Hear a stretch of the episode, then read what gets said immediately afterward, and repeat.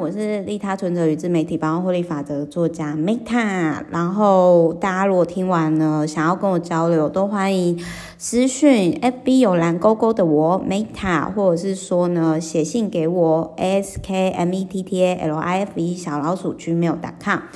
那么在安全圈教养呢，就是培养孩子的情绪复原力哦，安全感是一切的答案。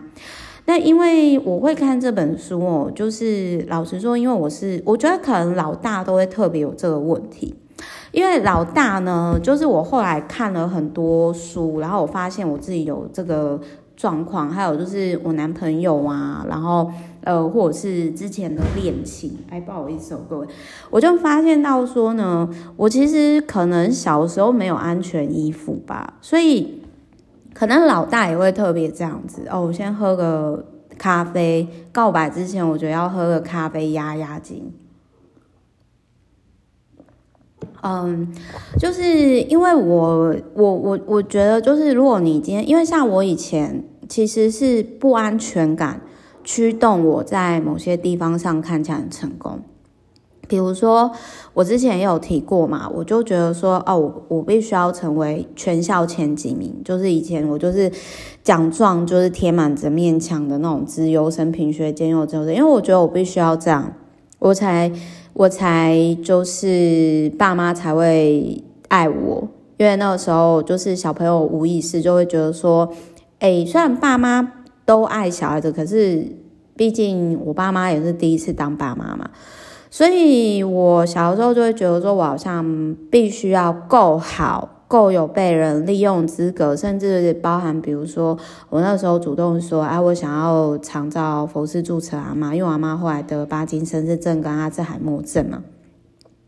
就是我扛了太多不属于我的责任，而这背后是不安全感。我总是觉得我不够好，我不相信我不做什么，我依然值得被爱。所以就是我我这样的不安全感呢，就导致说，我后来透过这一本书，我才知道，哎，我必须要讲这一本书，其实我还不没有，就是这本书我看的很慢，然后我很推荐，如果你是跟我一样，就是不安全感的话，然后你觉察到说你。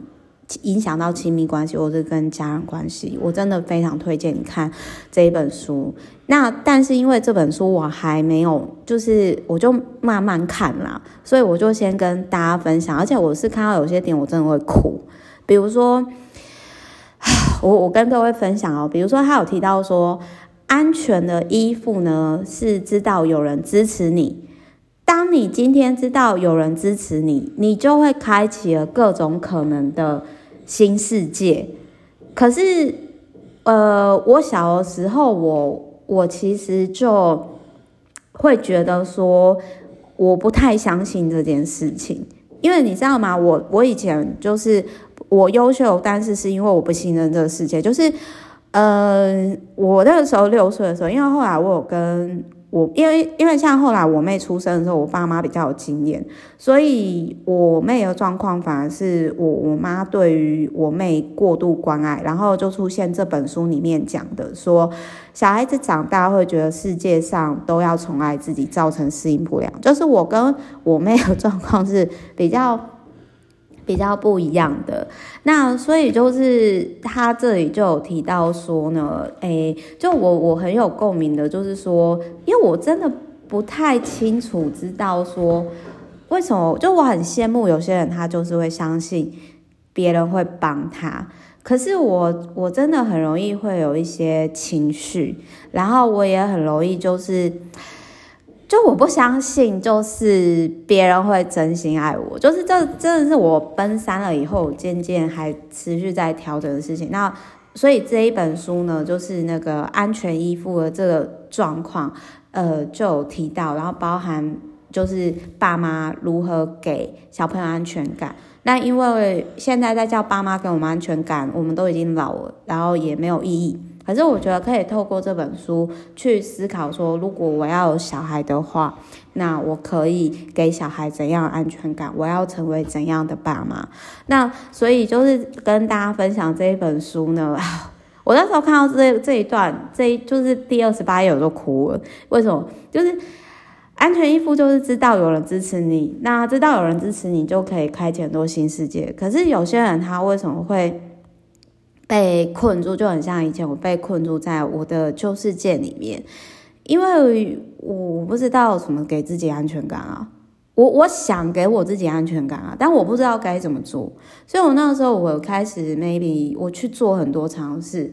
就是去摸索、去探索。当然，这中间我被人伤害，我也受伤，我也曾不小心受伤。我接受到爱，我也有给爱的人生。那所以就是希望这本书呢，就是我真的很推荐，如果你跟我一样是没有安全感的人。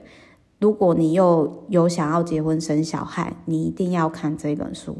那这本书呢，我可能看完之后会有更多的，因为我实在是你知道吗？现在就是在看这本书的时候，就是会，它每一个章节我都会让我连接到很多往事，然后以及恍然大悟，然后又有点你要鼓起勇气去看你的伤口，嗯。好，我是 Meta，那我们就下一集见喽。然后这一本书虽然我讲很短，可是我真的很认同它里面所提到的很多观点。然后真的，我觉得结婚生小孩之前都应该看看这本书。然后呃，也欢迎就是，而且这本书如果有人有开读书会的话，也欢迎找我去分享，我非常乐意去分享这本书。好，OK。就祝福大家，然后反正我现在就是也没有结婚，也没有生小孩，但是我很谢谢，呃，就是我觉得你要当爸妈之前，要先就是疗愈自己的内在小孩，那你才知道怎么好好的陪伴自己的小孩嘛。那我觉得这本书是你可以参考一个入门砖。好，我是 Meta，拜拜，再见。